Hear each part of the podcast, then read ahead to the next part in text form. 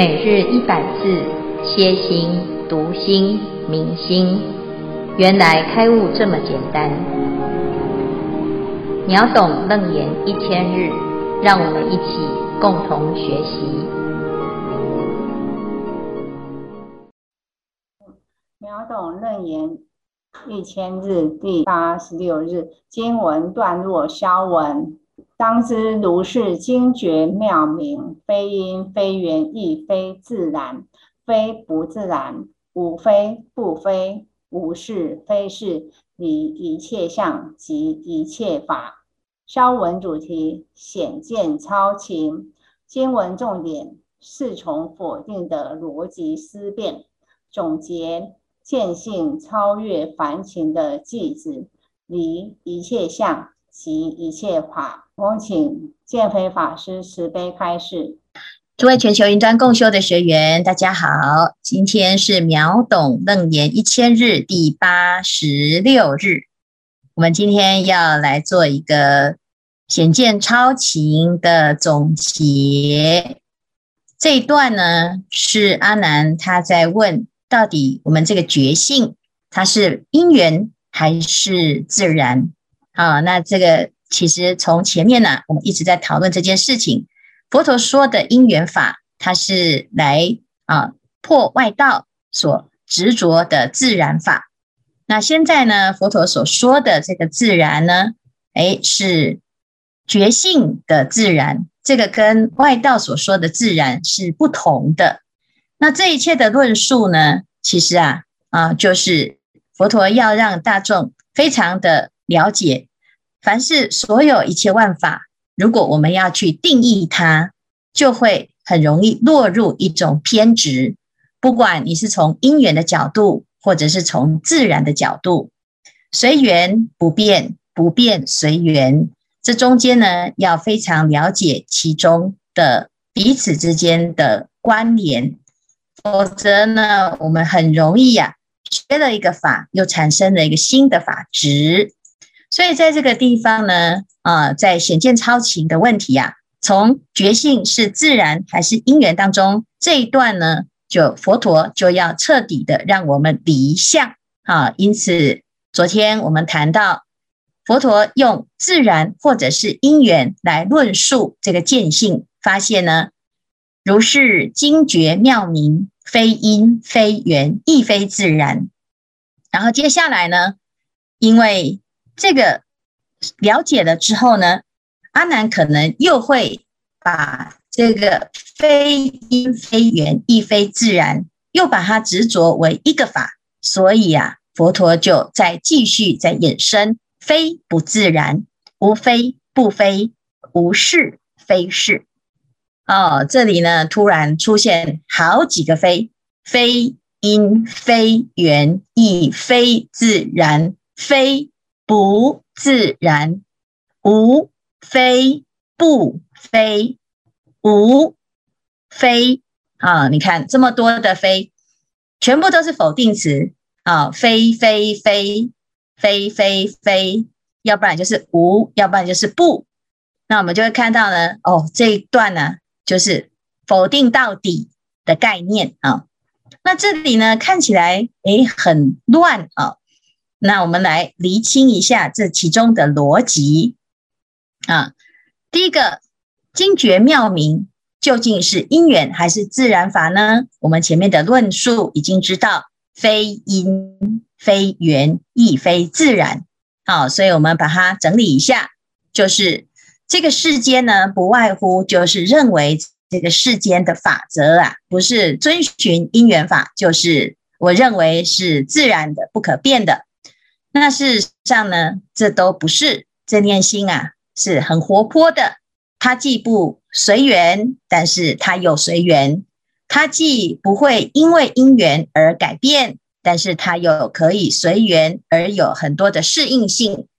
所以啊，我们常常就会搞不清楚自己的心啊，到底是应该要随缘好，还是要不要随缘好啊？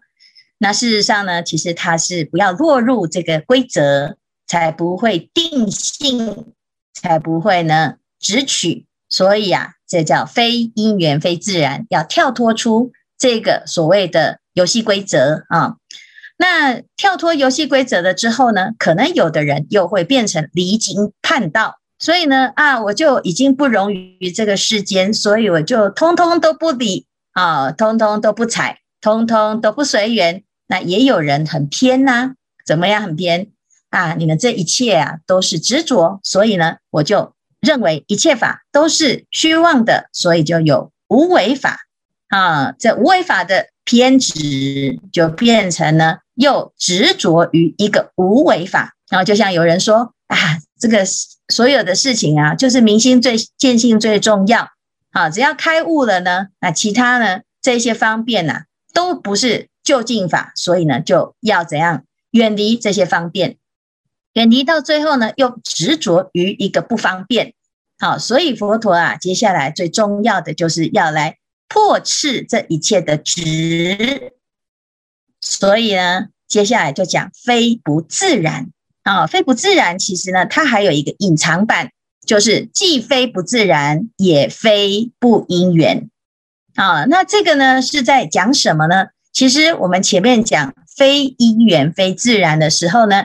它就变成了一个啊观念啊，一个观念的里面呢，诶，我们还是不可以偏颇于执着于非因缘非自然，所以呢，就要怎样？非非因缘非自然啊，那这个呢太多非啊，所以把这个非啊改成不啊，所以这个是第二层啊，第二层的非不因缘非不自然啊。那接下来呢，有无非不非这一句啊，那这个字呢，其实无这个字啊，它是怎样？它就是双冠非与不非。那这句话呢来说呢，其实它就是无非无不非。那这是什么呢？就其实啊，它就是在把前面的无啊，第一句非因缘非自然。就是再来做一次一重的否定，好，所以就是无非因缘非自然。啊，这个绿色的框框啊，就是它第一句呢，诶，我们就可以知道了啊，原来它这个就是再再一次的否定第一句非因缘非自然，所以无非因缘非自然，但是呢，也不是，也不是呢，又要执着一个非因缘非自然，所以也是什么？无非不因缘，非不自然啊，所以无非就是无非因缘，非自然；无不非就是无不非因缘自然。好，那这样子呢？如果要讲无不非因缘自然呢，在这个简省无，把无提到最前面，非跟不非呢，它就会变成无非非不。啊，这个语句啊，感觉是非常的不顺，所以呢，在这个地方呢，好，翻译的作者啊，这个波罗蜜多尊者啊，他们在使用文句的时候啊，他会再做一下调整，因为都是同义词，好，那这样子念起来呢，会比较通顺，但是意思是一样的，所以呢，我们就可以知道呢，它的否定到这边呢，算是一个第四层啊。这个第四重的否定呢，在在下一重呢，其实它就是又在讲什么？如果我们又执着了非非因缘，非非不因缘，那其实还是一重执着。所以呢，如果是非非非，就变成非是的，负负得正啊。所以无是无非是啊，这是又是一样的论述啊，就是把前面呢我们所说的。无非因缘自然啊，再来做一下啊比对。那这个我们就可以看到呢，无无非那变成怎样？这两个无非呢，我们就把它更正，把它改成是，就变成无是因缘是自然。好，那同样的，非非不因缘，非非不自然，我们就是再来做一下非。非是因缘，是自然。好，所以呢，这样子我们来看这个整个的一个排句啊。其实最简单的看法就是什么？其实它就是把它浓缩成这样子的两句，感觉好像呢讲的很简单，事实上呢已经道尽了一个非常重要的观念，叫做什么？就是我们不要呢对于一个法呢产生一个执着，任何一个法产生执着呢，就会让我们呢失去了了解法的一个因缘啊，就是我们要认识它。你如果去定义它，反而没有办法认识全部。就像我们讲水是什么呢？啊，水是可以喝啊，那它有的水也不能喝，或者是有的水也不是拿来喝啊。所以呢，你既是可以说它是拿来饮用，但是又可以说它不是拿来饮用。所以这个就是我们对于万法有很多个面向。你如果呢觉得它只有这一个面向的定义呢，你就会没有办法正确的认识它。好，所以呢，佛陀呢他在讲这个精绝妙明啊，无非因缘，无非自然的这个论述当中呢，其实他要讲的是一个非常重要的观念，叫做离一切相，即一切法。好，所以呢，我们如果啊不知道说全部的相呢都是一个假象。一个方便说，因为佛陀在最前面讲，我现在说的法呢，都是方便哦。啊，我为了要让大众定义，否则呢，如果你都说啊，全部都是就近法，那我们都不能够指名道姓的，因为这些名啊都是假名。譬如说我叫做释建辉，那你总不能说释建辉是一个假的，的确啊，释建辉是一个假的啊。可是呢，那你以后怎么叫师父呢？哦，他就是嗯嗯法师这样吗？那这个嗯嗯好，那因为呢不能够指指出名字啊，因为名字是假的啊。哦，那这样子怎么叫呢？所以总是要有你、我、他哦，某某先生、某某小姐、某某法师。那这个先生、小姐、法师，或者是你、我，其实就是一个工具，叫做假名。但是我们如果呢，又因此而产生的分别呢？譬如说，有的人说啊，你为什么呢？哎，每次讲话都是我我我，哎，那你是不是我执很重啊？哦，那怎么办？那以后我们都说要怎么说话啊？说某人好，那那再怎么说也是必须要有一个论述的语词啊。那有些人说啊，男士优先啊，或者是女士优先。你就感觉呢，这个人是不是大男人主义呀？啊，啊这个人是不是啊？这个男女平权有没有这种观念？有没有性别歧视？那事实上呢，其实有时候啊，它只是一个分类的方式，可以论述的方式。好，可是问题是我们很容易因为这个相而产生了差别，所以我们要离一切相，才能够真正的明白一切法的真实。那这其中呢，啊，师父来引用《圆觉经》普贤菩萨章里面所谈到的，对于这个离的这个观念呢、啊，我们要怎么离呢？一切菩萨及末世众生，应当远离一切幻化虚妄境界。我们要听到“离”这个字啊，因为是什么？因为这些相是假的啊，一切法都是虚妄不实的，所以我们要远离。但是离了之后呢，我们可能会变成执着离，反而没有离。因此呢，要坚持远离心呢，啊，那怎么办？叫做心也要远离，就是我们要远离的这个心也要远离它。好，然后远离的这个字，我们也要远离它，就是远离远离。好，远离也是假的啊，我们要离，也是一个虚幻的一个动作啊。一个观念呐，啊，啊所以也要远离。然后呢，远离离到多远呢？啊，远也是一个幻，所以也要离开远，也要离开远离，离开离也要离开远啊！你看这么多的离，全部都是越离越远，越离越远。但是呢，你离很远也是一种执着，所以呢，也要离开。很远的这个概念啊，所以呢，到最后啊，离到什么呢？得无所离，就能够真的彻底的离了。啊，所以有些人呐，就是每天都说我要离开了，我要离开了，结果其实呢，根本就没有办法离开，我们只是嘴巴喊喊而已。好，所以呢，最后啊，普贤菩萨就讲啊，知幻即离，不作方便。离幻即觉，亦无见次。其实呢，你不用啊，身体跑得远远的，离群所居才叫做离呀。有的人跑到山上啊，结果心里面还是颠倒梦想，他他有没有离呢？啊，如果我们今天在人群当中，可是我们都很自在，没有执着，那他就真的很离了。你要知道呢，这一切法都是幻，那你就会真正的离，而不是身体跑去哪里，或者是心里面呢一直不断的否定、否定再否定。那到最后啊，我们自己啊就会框架在一个离的金字塔里面，其实你也没有离呀。啊、哦，所以啊，离幻即觉，哪里才能真的离呢？就是回到本来的觉性，真正的当下。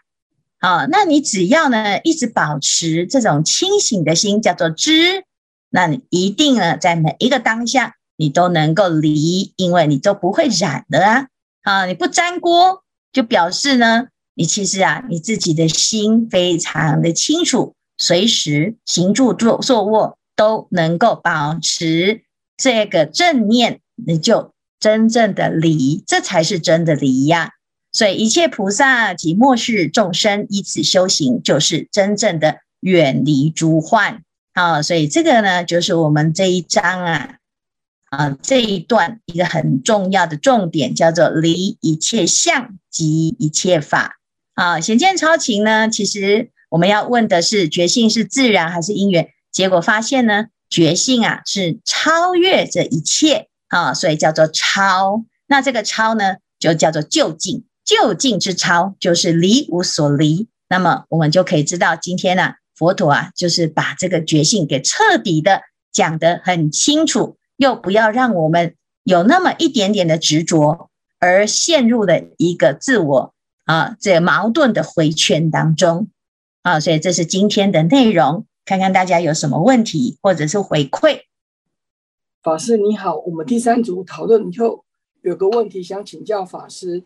大家在现实的生活状况中，一定会遇到顺境跟困境。但是顺境的时候，大家都觉得不会太多的思考；但面对困境来临的时候，读现在的疫情、工作上、亲人痛苦发生在自己身上的时候，因为学了佛了，自己比较能够面对跟接受。但是身旁的亲人，如果知道你发生困境的时候，替你非常的担心。那是不是可以用善意的谎言来做做欺骗，让家人减少忧心呢？请法师告知，谢谢。善意的谎言有时候是自己想的善意，啊、那我们说那个自己其实有很多事情哈、嗯，我们如果要回到自己的判断的话，你你得要回到你自己跟家人的关系是什么？好，我们当然知道说，有时候啊，有时候我们彼此之间呐都很了解哈。你这个人呐，平常都是一直都很善意的谎言，所以到最后呢，谎言打久了，大家也不会觉得是善意，还是会觉得你是不是表面故作坚强？与其如此呢，不如开诚布公，好好的把它谈开啊。那事实上呢，有时候啊，我们自己所认为的善意呀、啊，你必必须要回到你自己的出发心。那不管是善的还是恶的，总是呢彼此之间要有信任感。那这样子，我们在学佛才不会好像有很多事情啊，都是哎表里不一啊。那甚至于呢，我为了圆一个谎，可能还要去编织更多的谎。那最后呢，彼此之间的信任一旦被打破了之后啊，以后你不不管你是什么样的善意，都不会再被相信啊。所以有些时候呢，真相虽然很残忍，但是呢，总是比啊这个谎言呐、啊、没有编得很好来得好啊。所以呢，就是将心比心，你想想看，如果你的家人也不想要，也对你做善意的谎言，如果你也很喜欢，那你就可以做这样子的事情。好，所以这其实这每个人都不一样啦，哈，那也不一定说有一个标准答案。佛陀呢，他要看的是什么？他告诉我们，所有的戒律、所有的持咒，或者是所有的修行，它都是要回到你的出发心，而不是这个咒是好的、不好的，这个戒是你是修到什么程度，哈。所以，我们今天讲的离一切相，即一切法，其实要回到的是这个出发心是什么。当我们能够知道自己的出发心，你不管是怎样的因缘啊，你自然就有自己的一套游戏规则。现在佛陀所说的非一切法啊，并不是说我要否定这一切，而是让我们在这个游戏规则当中，我们也要知道哦。我今天不执着，不表示我都不做。在做当中呢，你可以随缘，但是你的初心不变。不变了之后呢，可是你又不会拘泥于不变，你会随着不同的因缘而改变。所以你要看你对的是谁，对的是谁，会有不一样的因缘，因为每个人的缘分都不同。啊，所以有些人呢，他能理解你的善意；有些人他会因为你。自以为是的善意而非常的愤怒，那你就看看每个人都不一样，所以他没有标准答案，他一定就是要随你的初心来看。那如果呢，有一天呐、啊，这个善意的谎言变成恶意的时候，我们也要去承担，因为当初如果我们真的是这个好的心，你就要肯定你自己的好心出发心。可是有时候好心做坏事。那你也要承担这个坏的结果，这个都是自己有有没有承担力，有没有愿意去面对它。好，那这个其实呢，每一个人都会有不同的体会，甚至于有时候在不同的修行的层次跟境界当中呢，啊、呃，那你会今年的修行啊、你问问自己的答案，到明年的时候呢，可能你以后会有不同的答案。那这是。有时候呢，真的的确，诸法无常啊。那我们现在学到了这个法了之后，佛陀也会告诉大家呢，我们就好好的细细的思索。那也许它不见得是标准答案，但是呢，只要你能够善用它，所有的因缘啊，所有的变化，它都会往好的方向去走。好，那这个其实可能。啊，只有你自己会最知道自己到底要的是什么。感谢法师的开示。师父，阿弥陀佛。这里有一个问题是说，如果我们要离一切相，在这个世间生活，是否我们也要顾及到身边人的感受呢？那么，如果配合他们的感受的时候，是否又会违背自己的真心呢？请师父开示。其实真心没有委屈哈，真心是这样子。我们今天，嗯，菩萨在千百亿化身的度化过程当中，他一定没有委屈，他只有观机斗教，应以何身得度，即现何身。如果身边的人他需要这种方法，这个我们愿意去变化，或者是改变自己原来的喜好，或者是原来的样貌，啊。来让他有这个机会修福报、建立善根，或者是从此来修行，那也不是坏事。好，所以菩萨呢，他不不会一定用同一种方式来做。所以离一切相的意思呢，其实我们最最最终的啊，其实是要离我相。然后离了我相之后呢，就要离法相。啊，那当我们能够离到最后，离无所离，连离的这个相都离了之后呢，你连无明都没有了。所以从出地离我相之后呢，就到八地会有离法相的无生法忍，到最后即灭忍，就是忍无忍相，也没有能忍之心，没有所忍之境。啊，那。能所一如的时候，了不可得。这个当下，它它叫做究竟离。好，那我们只是用不同的词来看这个修行的这个动作哈。这个动作可以说是离，也可以说是舍，也可以说是破。好，那只是你用什么方式来表达这个动作哈。那因为呢，这一切的有为法，的确就是公说公有理，婆说婆有理哈。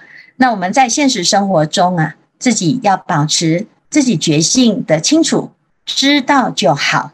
知道了之后呢，你也要相信你自己呀。这个暂时的委屈啊，它不见得是委屈。佛法常常讲一句话，叫做“吃亏就是占便宜”。